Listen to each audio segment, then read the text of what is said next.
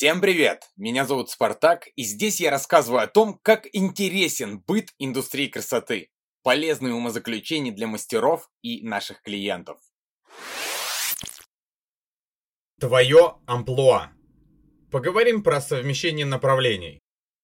Итак, мастер, открывший салон, намного лучше ладит с командой, чем человек, который, не являясь мастером, открывает свой салон. Тут, думаю, все со мной согласятся.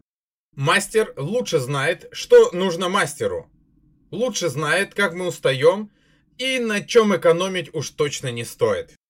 Являясь одновременно мастером и руководителем, то есть управленцем своего же салона, ты сам автоматически, работая с клиентом, начинаешь обращать внимание на обстановку вокруг. И чем хуже идут дела у салона, тем меньше внимания получает твой клиент. Если мы говорим о салоне в 2-3 кресла, то проблема не так очевидна. Но если речь идет о более масштабном проекте, то все иначе. Пока снежный ком разрастается, кажется, что все хорошо. Но в определенный момент встает выбор. Либо мы выделяем дни, когда мы занимаемся салоном, не принимая в этот день клиентов, и наоборот. Либо мы нанимаем человека или кому-то делегируем полномочия, чтобы он уделял внимание контролю и развитию салона. Но кому, блин, делегировать-то? У администратора другие задачи. Другим мастерам ровно так же придется отвлекаться от своих клиентов. Одним из выводов и выходов является привлечение управляющего. И тут начинается все самое интересное. Управленец – это тот, кто создает, поддерживает и адаптирует систему ценностей твоего салона. Звучит не так уж сложно. Найти человека, способного соблюдать субординацию с опытом управления, которому еще и можно доверять, это полбеды. Не так уж и сложно возможно найти.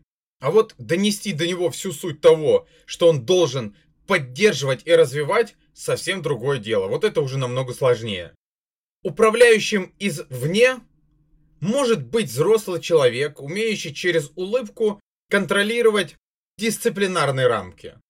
Для того, чтобы понять, что такое дисциплина, достаточно узнать, какой антоним у слова дисциплина.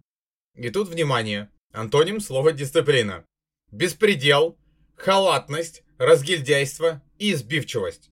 И это прямой ответ тем, кто считает, что дисциплина не обязательно в салоне или не хочет об этом, как говорится, париться.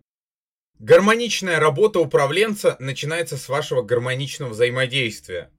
Управленец плюс руководитель. Изначально, основатель. Если вы не дадите ему возможность изобретать и проявлять себя, то он вам полезен никак не будет. Если вы публично будете показывать свое недоверие или пренебрежение к нему, то остальные будут испытывать то же самое. Либо вы доверяете полностью, направляете и даете выйти, войти в ваш мир, либо ждете полной копии ваших действий и переживаний, что, конечно же, вообще невозможно. Управляющие в вашем салоне – это ваше дополнение или максимум подмена, но явно не ваша замена. Всегда в салоне самым трепетным, с более трепетным отношением ко всему и главным генератором всего будет главный руководитель, то есть основатель. Человек, которому этот салон принадлежит. И от этого вы никуда не денетесь. Мотивировать управляющего только окладом – дело провальное. Обязательно продумайте всевозможную систему поощрения. Например, процент с прибыли. Он должен получать удовольствие и вознаграждение за свои победы и старания. Оклад не является мотивацией для инициативы. В случае вашего самоотвода, если у вас есть небольшой салон, который нуждается лишь в контроле управляющего, а вам уже работать так много не хочется, или хочется только обслуживать своих клиентов и ни на что не отвлекаться, то самое время рассмотреть кого-то из команды в качестве управляющего или арт-директора, как угодно называйте. Кто им может быть? Человек, который не лезет и не распространяет сплетни, который является уважаемым среди всей команды. Тот самый спокойный, взрослый и реализовавшийся мастер. Он обязательно должен быть одним из самых успешных среди показателей по цифрам и верхушки иерархии среди мастеров. Иначе будет ярое несогласие с вашим выбором и бойкот со стороны остальной команды. В таком случае вам будет намного легче, так как управляющий уже является частью вашей идеологии и знает, как обстоят дела внутри. Как его мотивировать? Вот это другой вопрос. Вы можете добавить к его проценту оклад. Или же лучше повысить процент. Так, чтобы он получал ощутимый рост в зарплате, но при этом попутно получил ряд обязательств.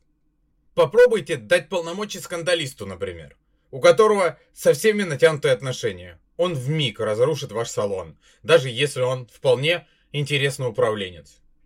Кого бы вы ни сделали управленцем, управляющим, руководителем, поставьте перед ним ясные задачи, что конкретно от него требуется. Тогда будет больше взаимопонимания на старте. Главная мысль. Хочешь меньше работать или переложить на кого-то обязательства, будь готов вкладывать деньги и запасись терпением. Свой опыт и видение еще нужно суметь передать. Хочешь что-то получить, что-то отдай